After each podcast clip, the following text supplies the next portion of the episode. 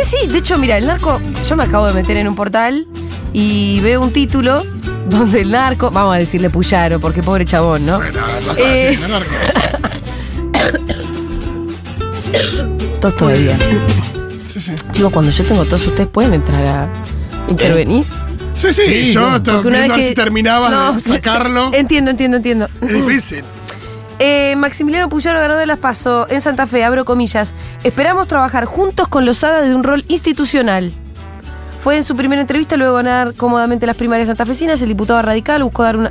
Por cerrada la polémica con la senadora. Pero No, igual- cerremos la polémica de No yo no soy narco. A mí no Acúsame me- de narco tranquilo. A mí no me quedó claro si eso no es narco, ¿Qué cosa? Decir. eh, Puyaro.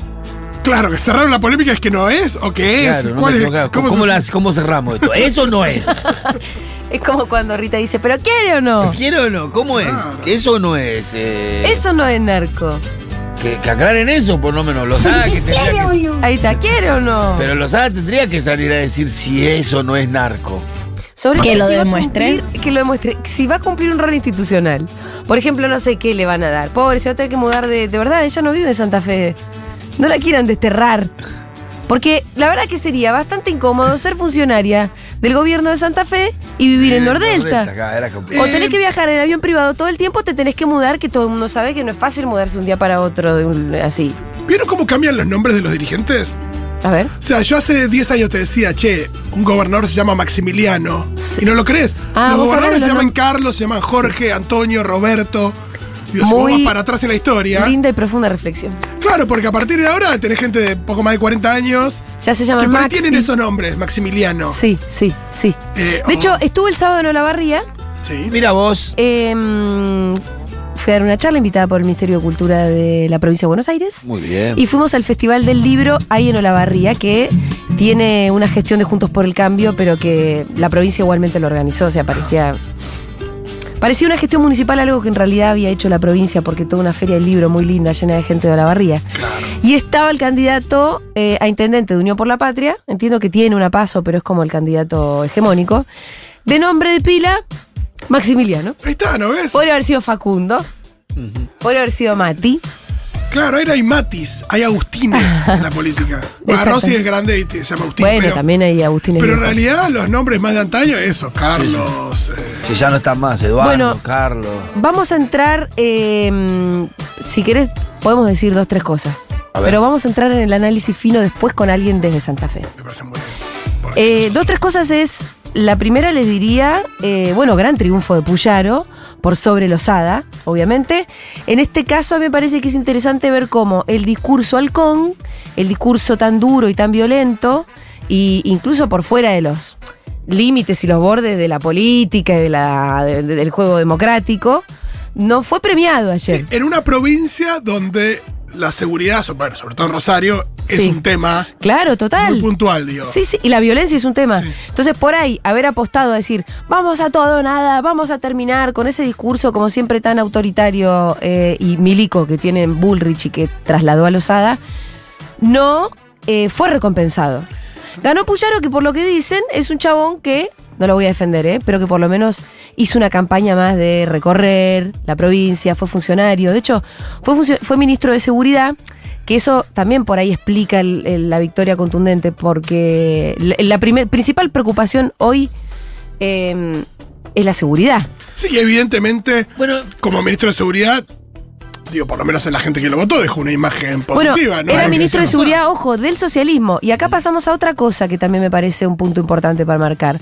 Se juntó toda la oposición al peronismo. Acá lo que se, se reconfiguró por completo es el frente.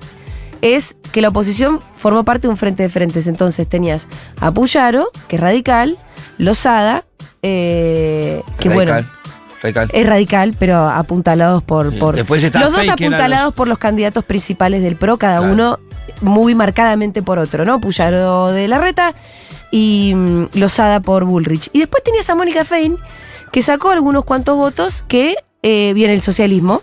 El socialismo que gobernó la provincia durante un montón de tiempo y también Rosario, era una fuerza política totalmente fundamental ahí y bastante única. Sí. se encolumnaron todos detrás de una sola fuerza. Entonces eso también. Y sumaron todos los votos, porque hay que decir, Sí, todos. acá sumaron todos, toditos, toditos los votos. Y también que el, el peronismo, que además hoy es oficialismo Santa Fe, que además podemos decir que evidentemente el gobierno Malísimo. de Perotti no estuvo a la altura de las expectativas. Y además que a nivel nacional el peronismo tampoco. Esto también tiene que ser una alerta para, Sí, sí, digo, claro, pues, de, cara a las elecciones hablando de la nacionales. provincia de Santa Fe. Claro, no es cualquiera, no es de esas que vos decís, no, bueno, acá tiene su propia lógica, no podés, no podés hacer ninguna lectura nacionalizada. No, bueno, pero Con si- Santa Fe no podés decir eso, si aunque tiene sus particularidades. Si le sumás los resultados, aunque fueron en unas pasos de Chaco, si le sumás los resultados de distintas provincias en donde el peronismo, como, como San Luis, ¿no? Era San Juan. San Juan o San Luis, San Luis.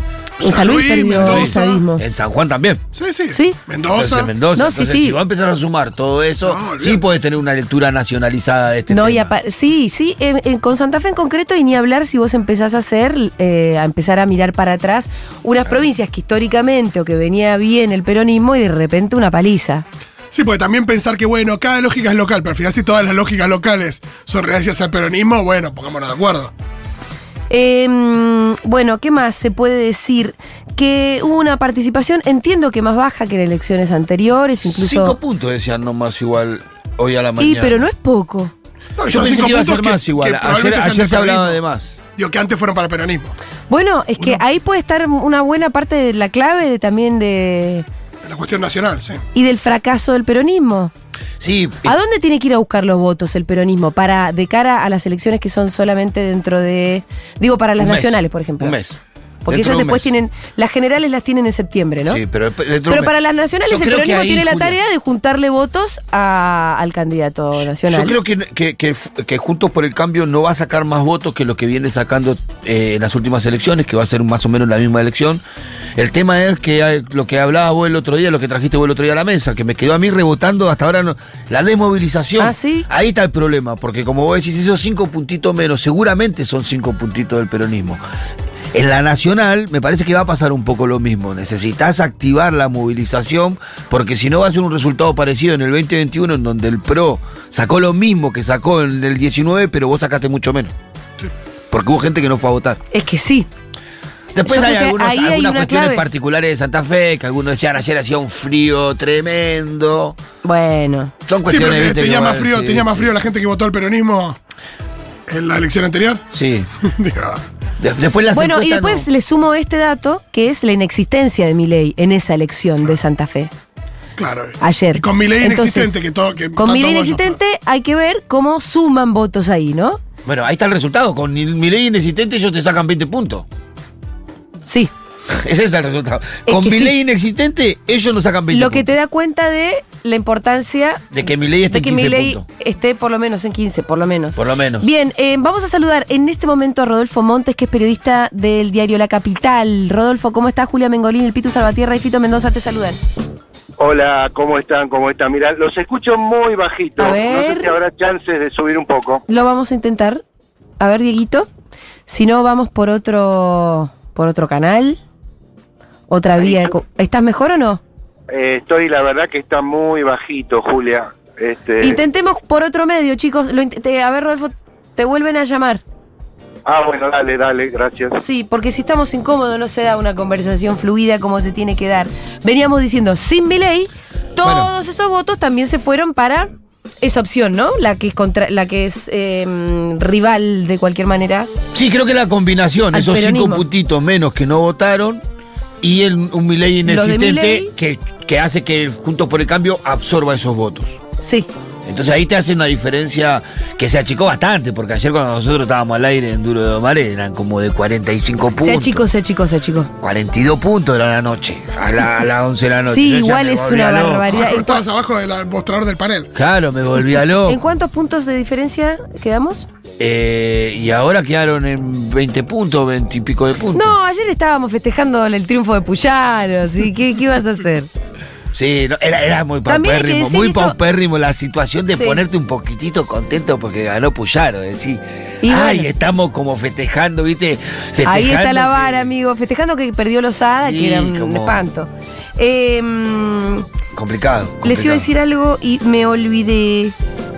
Bueno, que no, la- le- lo que le quiero preguntar a Rodolfo en cuanto nos podamos comunicar es Decime. ¿qué tal fue la campaña del peronismo? Porque desde acá no se vio nada. Yo le digo desde acá porque es importante decir que estamos hablando desde acá y es importante que hablemos con alguien de allá.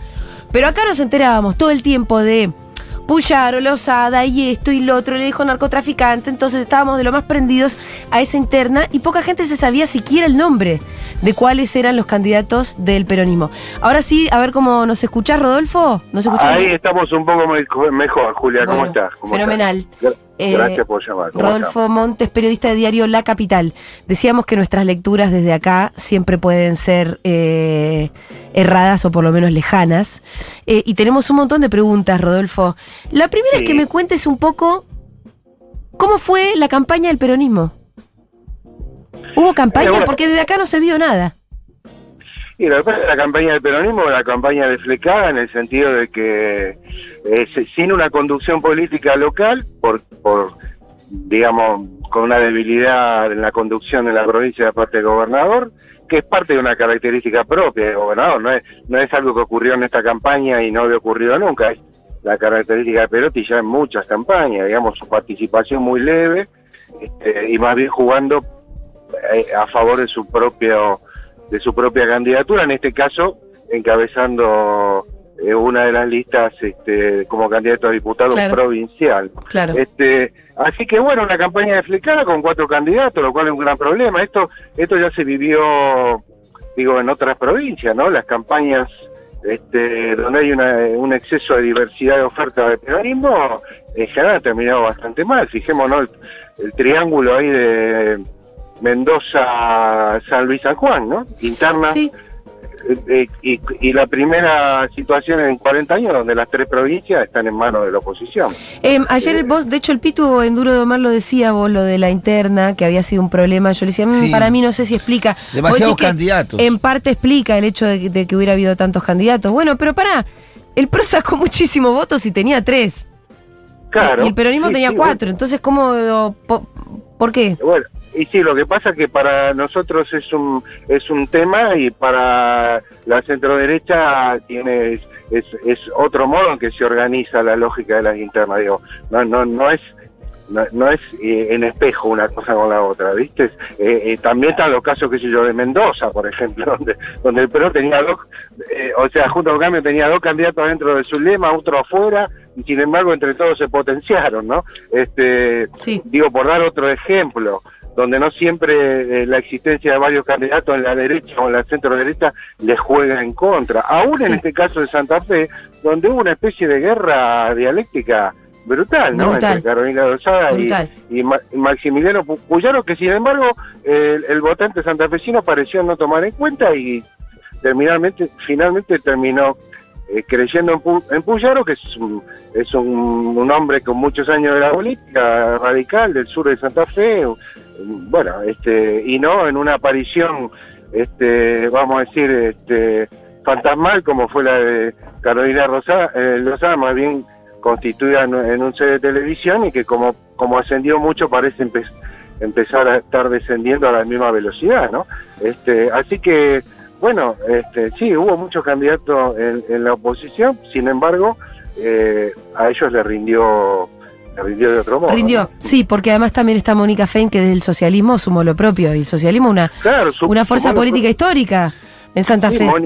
Mónica Fein sumó lo propio, que no fue mucho en, en su caso particular, como candidata a gobernadora. Digo, pero Puyaro no también, fue- Puyaro también es una herencia del socialismo. Puyaro fue eh, funcionario en el Sí. socialismo, de Lipschitz. Pero por supuesto, o sea, acá lo que estamos, estamos en presencia de el- el- la- ese, ese sector de radicalismo que, que fue fundamental para la construcción de lo que fue el Frente Progresista en Santa Fe, en los gobiernos Binan, Listi, etcétera, que fue el, el radicalismo, esa centro derecha que se alió al, pro- al progresismo socialista, por decirlo de algún modo, fue fundamental y le apuntará a aquellos gobiernos y fue fundamental en este último tramo en el viraje de ese pseudo progresismo hacia la derecha y hacia la alianza ya atada jurídicamente con la derecha del PRO. ¿Me- ¿Me explico? O sea, esos radicales son los que hacen el giro son los primeros que se pasan con el PRO y finalmente se termina pasando el socialismo con el PRO. Sí. Y tienen este éxito fenomenal de sacar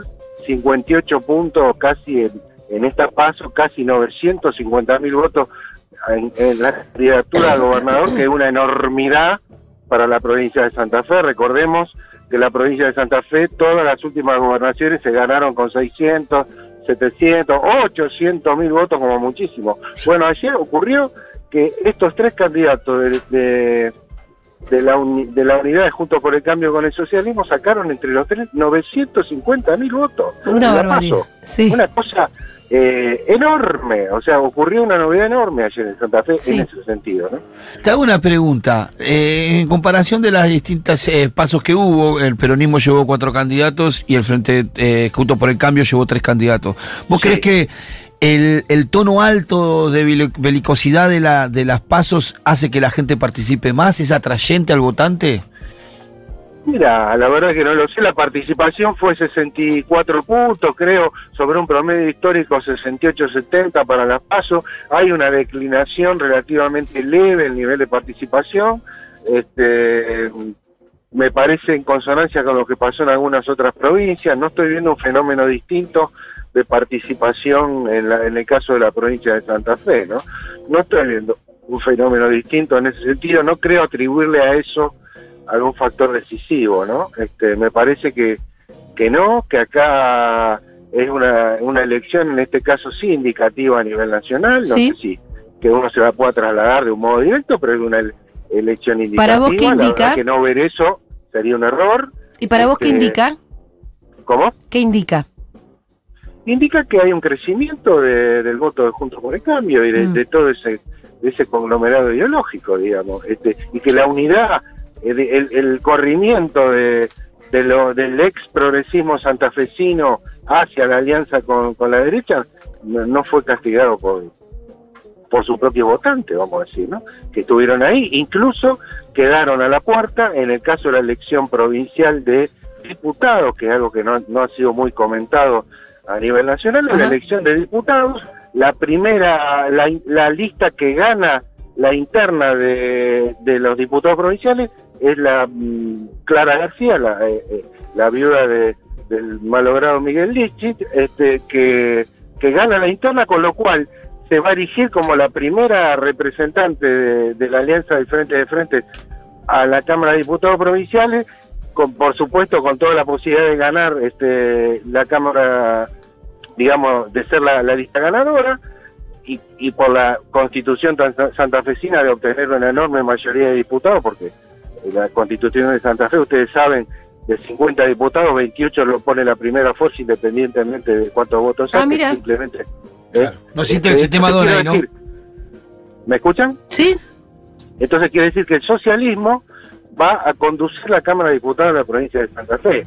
Sobrevivió, digamos, a este a este tránsito, aún con su debilidad, sobrevivió y va a terminar conduciendo la Cámara de Diputados de la provincia de Santa Fe, lo cual le otorga una perspectiva como fuerza política interesante, porque la Cámara de Diputados es un lugar clave, como todas las cámaras de diputados, pero además una enorme caja política para la supervivencia de la, de la fuerza política, en este caso Eh, Santa Fe, ¿no? Rodolfo, te interrumpo un segundo porque me olvidé de Sí. pedir mensajes y me interesa mucho que nuestros oyentes Sí. santafesinos, santafesinas, eh, nos manden sus lecturas.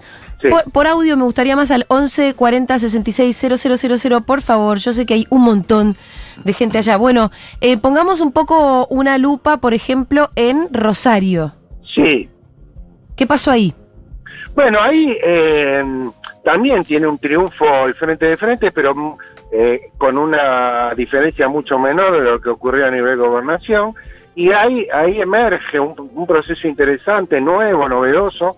Ahí sí hay alguna novedad en la unidad que se dio entre una fuerza progresista de centro izquierda o de izquierda con muchos años de trabajo en la ciudad de Rosario como ciudad futura Sí. con la referencia principal de Juan Monteverde, una fuerza autogestiva, con muchos proyectos en la ciudad que seguramente ustedes conocen. La reconocemos, pero y hace años también, pero porque Sí. siempre nos sentimos un poco hermanados con ese tipo de proyectos y con el nuestro, con nuestra radio. Eh, Entonces nos conocemos, pero, pero la verdad que también fue una sorpresa que pasen a disputar de verdad. Claro. ¿No? Porque Bueno, una cosa es ser una organización social y tener una militancia en los barrios y demás, y otra cosa es que te vaya muy bien en elecciones. Bueno, la verdad que hay que decir esto, Julia. Vienen las elecciones, le viene yendo de hace ya bastante tiempo, Sí. a veces mejor, a veces peor, pero es un fenómeno que ya tiene una larga década. Lo nuevo es la unidad con el peronismo. Entonces, Claro. al unirse con el peronismo y encima ganar la interna, quedan posicionados para disputar mano a mano con Pablo Jasky en la Intendencia de Rosario Sí. eh, en, en condiciones en- a priori perdidosas, porque la, eh, digamos el frente de frente en Rosario a nivel de intendencia sacó bastante más votos que la unidad del peronismo con Ciudad Futura. Pero de todas maneras quedó una, una elección relativamente pareja, en donde por primera vez estará un representante de, de Ciudad Futura este, disputando eh, no solo los votos del peronismo, que eh, están ahí adentro, Claro. sino dispu- disputando lo más interesante de todo, que es el sentido de lo progresista, Sí. ese sentido que el socialismo santafesino abandonó dramáticamente. Y bueno, terminó, imagínate que en la los misma fuerza 10 que. Lozada. ¿Cómo? No, que terminó formando parte del Frente de Frentes que comparte con la derecha, digamos. ¿no? Por supuesto. Entonces ahí hay algo interesante porque se interpela al, al votante progresista que, que la verdad que fue un votante progresista Sí. que desde los 90 se acomodó detrás de la propuesta de Wiener y compañía. Se reformó la ciudad en muchos sentidos progresistas y en otros no. También hubo gran fracaso porque si no Rosario no tendría la crisis que Claro.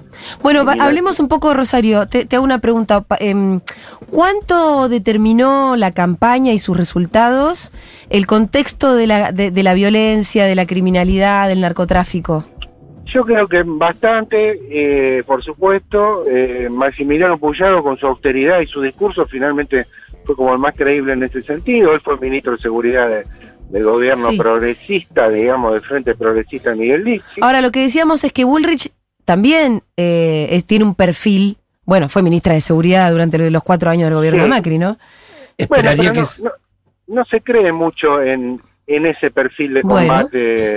Pistolero contra el narcotráfico. Más bien se cree en algo un poco más moderado, más serio y, más austero, por lo menos de gestos, ¿no? Sí. Este, y, y me parece que Maxi Puyaro ha logrado sintonizar con ese sentido. La gente, este, bueno, creyó un poco en esto, este, y más sobre todo porque ese discurso de los hadas, de bueno, que un poco hablando de afuera, viviendo en Nordelta, bueno, fueron todos factores que fueron muy negativos Sí. para, para los hadas, que me parece que no, no lograron horadar la figura de, de Maxi Puyaro, aún habiéndolo acusado de ser una especie de, parte de- del- sistema de narcotráfico, lo cual no es, no es, eh, no, no, no tiene credibilidad esa acusación, y, y- y así fue como lo tomó el electorado, ¿no? Hablábamos hoy también de la no participación, de la, o de la. mm, Si acaso de verdad mermó la participación y si esos votos, de, de quién llegaron a ser, de quién fueron. Y bueno, pero hay cinco puntos. Sí, este, menos que la última, última elección ejecutiva. Sí, comparando paso contra paso Ah. del, del 19. Claro, claro, paso contra paso. O sea, no es. Yo no sé, digamos, me parece que hay un decaimiento del, del votante post pandemia, es algo que todavía no está resuelto. ¿Pero de todo votante o del votante peronista? Y, y, y eso explica un poco el, el magro resultado del Me peronismo. parece que sería un poco temerario pensar que, que justo los que no van a votar son los amigos nuestros, ¿viste? O sea, me parece demasiado Bueno, tienen motivos igual para no para estar sí tiene desilusionados. motivo y creo que y creo que han expresado su descontento fuertemente con, con sobre todo con el gobierno de Alberto Fernández me parece y todo y todos los que de algún modo están involucrados y también con el gobierno de Omar Perotti Eso Omar te iba a decir, un poco ahí se superpone el descontento de Fernández con Perotti, ¿no? exactamente Los dos descontentos, digo. Perotti sacó menos votos que Lewandowski, digo. Si bien curiosamente ganó como candidato Sí. más votado a diputado porque hubo mucho fraccionamiento en, en la lista, eh, digamos, de la derecha, pero bueno, sacó 270 mil votos, ¿viste? Perotti, un hombre que fue gobernador este y, y fu- fue electo gobernador con, con 650 mil hace cuatro años y ayer sacó 270 Te como candidato a diputado, ¿no? Digo, para tener una idea de lo que estamos hablando, ¿no? Claro. Rodolfo, ah, con el diario del lunes, por supuesto. El desdoblaje de las- Literalmente. sí, el, el desdoblaje de las elecciones en- Sí. eh, con- con- con las nacionales. ¿Fue un acierto o un error para tu entender? Mirá, ahí me parece que tampoco nunca se dudó, porque en realidad, que yo recuerde las elecciones diferenciadas de Santa Fe intercaladas con las PASO y con la General Nacional, es algo que se hizo, de, de- es una vieja tradición santafesina, ¿no? Ahí no, no, no, no hubo innovación, me parece que Perotti hizo lo mismo que hicieron todos los gobernadores Sí. anteriores an- cuando firmó el decreto, hizo más o menos lo mismo, digo, no, no, no es que ahí se dudó de que podemos, en general siempre se hizo así. Julio, eh, Santa Fe la Paso, agosto la, la Paso Nacional, septiembre la definitiva de Santa Sí. Fe, octubre la definitiva nacional. Son fech- Este fechas muy cercanas, ¿no? Eh, te, te hago una pregunta. ¿Milei mide en Santa Fe? Porque evidentemente los candidatos de Milei no están eh, Sí, cosechando votos, mide, pero Por sigue midiendo. mide con su nombre, pero sus listas, aunque en este caso creo que él se corrió, no las apadrinó directamente, sus listas no han, no, no tienen una performance importante, ¿no? Este, aunque a nivel diputados provinciales sí hay una lista que usa el nombre libertario, que no sé hasta dónde está avalada o no por, por mi ley, pero que obtuvo una cantidad de votos que seguramente lo va a colocar eh, adentro de la Cámara de Diputados en la, en la definitiva de septiembre. No hay que no hay que dejar de ver eso. Y tampoco hay, dejar, que hay que dejar de ver una persona que tuvo alguna relación de amistad con Milei y después tomó distancia, como es Amalia Granata, Sí. que es uno de los grandes, este, una de las grandes noticias de la provincia de Santa Fe, que sacó 180 mil votos, Amalia Granata, yendo sola, renovando su, su, su banca como diputada provincial, que la va a llevar a tener un bloque propio de cuatro o cinco diputados probablemente a partir de septiembre, ya lejos de los evangelistas y de lo que los llevaron de la mano en la política hace cuatro años, ahora ya sola, sin el, sin el aval de la derecha ni de la centro derecha, por supuesto sin ningún aval de, de- de ninguna fuerza progresista, y mucho menos el peronismo, y sin embargo así solo, este, esta señora televisiva, que no es una señora televisiva como otras que declinan rápidamente, parece no declinar y se transforma en una, una actriz muy importante de la política santafesina, Sí, aunque sí. no dispute la gobernación, pero va a tener incidencia en la Cámara de Diputados, ¿no? La- sí, sí, y la, y la tiene en términos del debate público. Y eso. Y la tiene en términos de debate Sí, público. ¿viste? Digo, pues decimos, los votos de Milei, ¿dónde están? Bueno, eh, no solo de Amalia Granata, pero algo algo de cercanía hay ahí, ¿no? Sí, ¿Y sí? discur- discursivamente bastante. Bastante, claro, claro, claro. Eh, no sé si nos queda alguna pregunta o ya lo exprimimos todo lo que podíamos a Rodolfo. Mirá, me pueden seguir ll- llamando cuando quieran. ¿Hay algo que no te hayamos preguntado que, que vos ahora cortás y decís estos boludos no, no vieron tal cosa que no me preguntaron? No, no, mirá, no, no, creo que hablamos de todo, yo, yo me quedaría un poco con eso.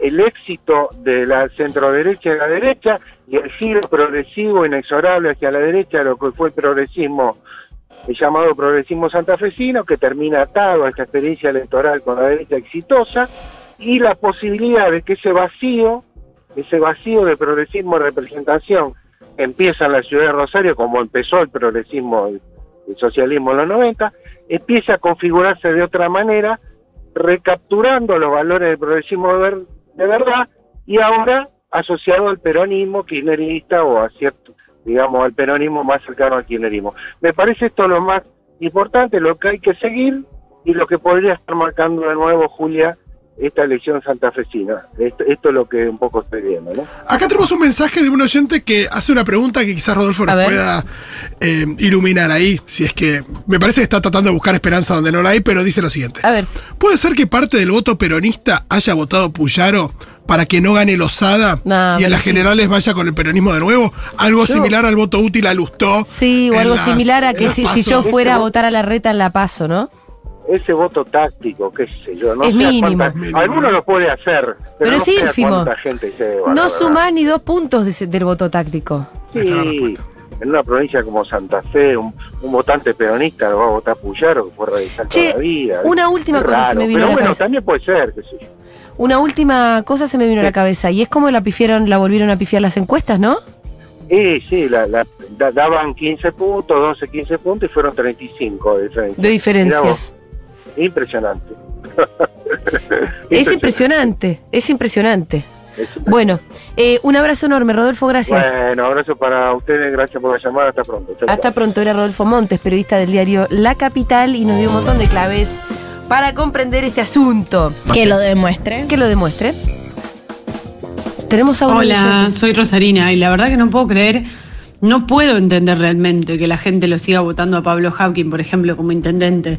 Eh, es un tipo que realmente no puede tener más estallada la ciudad porque no le da el tiempo. Rosario está muy insegura, tiene humo en las islas eh, y bueno, puedo nombrar miles de cosas más.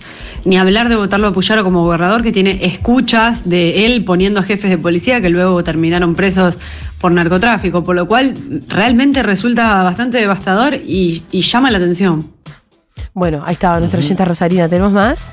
Manden por favor. Hola Seguroles, acá Rosarina, eh, me puso muy contenta que la ciudad futura encuentre un lugar en el peronismo para disputar Total, y total. se haya alejado del socialismo que decidió volcarse a la derecha, lo cual es rarísimo, pero bueno, está ocurriendo y de todas maneras no me ilusiono tanto porque no fue a votar nadie en Rosario, el 44% del padrón, así que las elecciones en septiembre pueden ser re sorpresivas, así que vamos a ver qué pasa. Re sorpresivas, ¿cómo?